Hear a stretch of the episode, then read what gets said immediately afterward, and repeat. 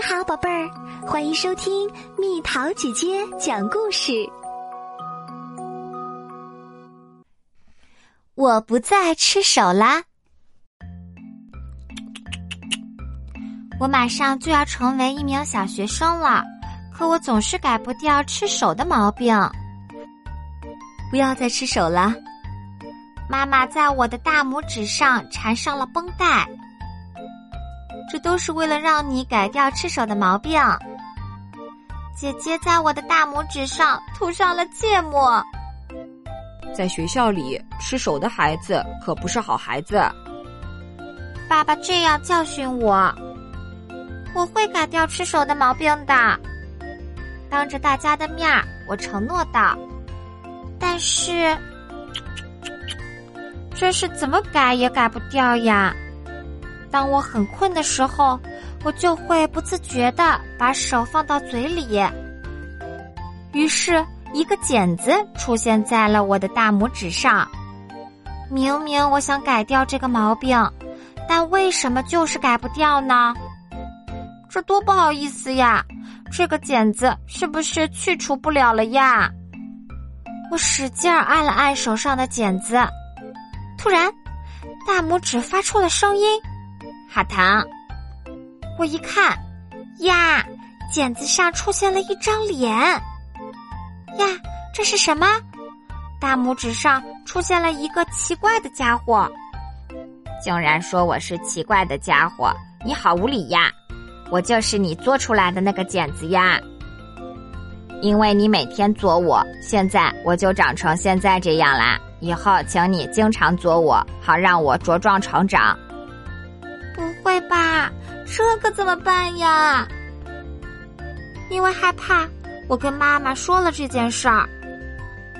大拇指上的茧子竟然说话了！你不是说会改掉吃手的毛病吗？怎么还长茧子了呢？妈妈笑着说道。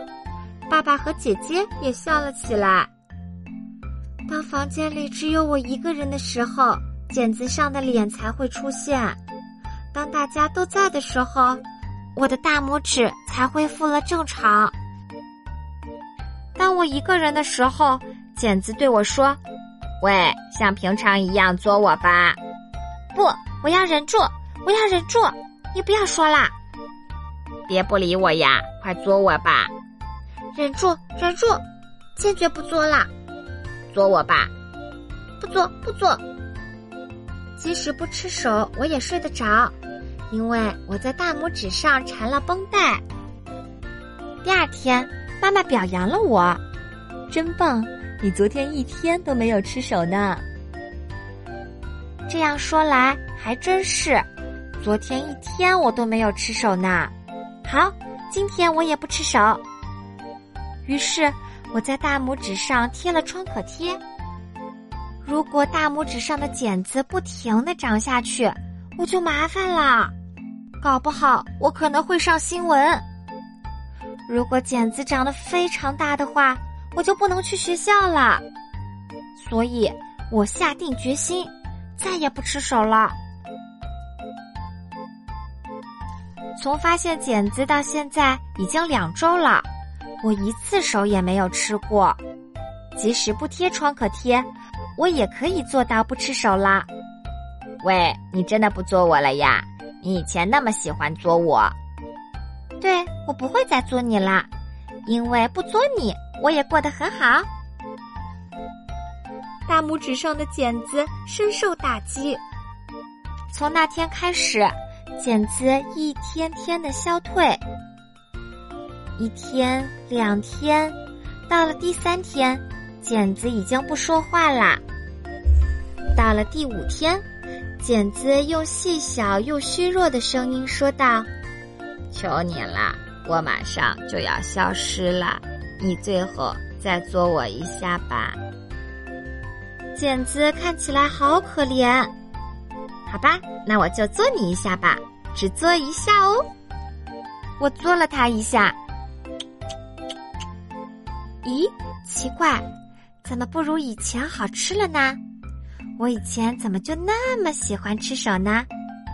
我正在想为什么。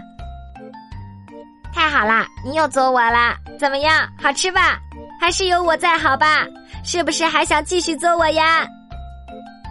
剪子突然精神焕发，别说啦，我回答道：“我已经和以前不一样啦，你一点都不好吃。”不会吧？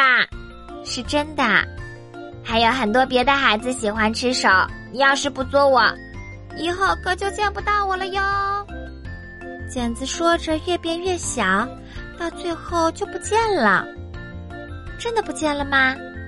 我在长剪子的地方找了又找，看了又看，剪子真的不见了。从那以后，我再也没有吃过手，还真的要感谢那个剪子啊！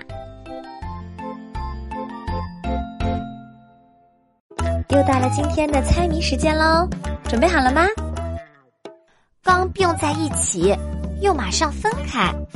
帮助我们做手工的东西，猜猜到底是什么？好了，宝贝儿，故事讲完啦。你可以在公众号搜索“蜜桃姐姐”，或者在微信里搜索“蜜桃五八五”，找到告诉我你想听的故事哦。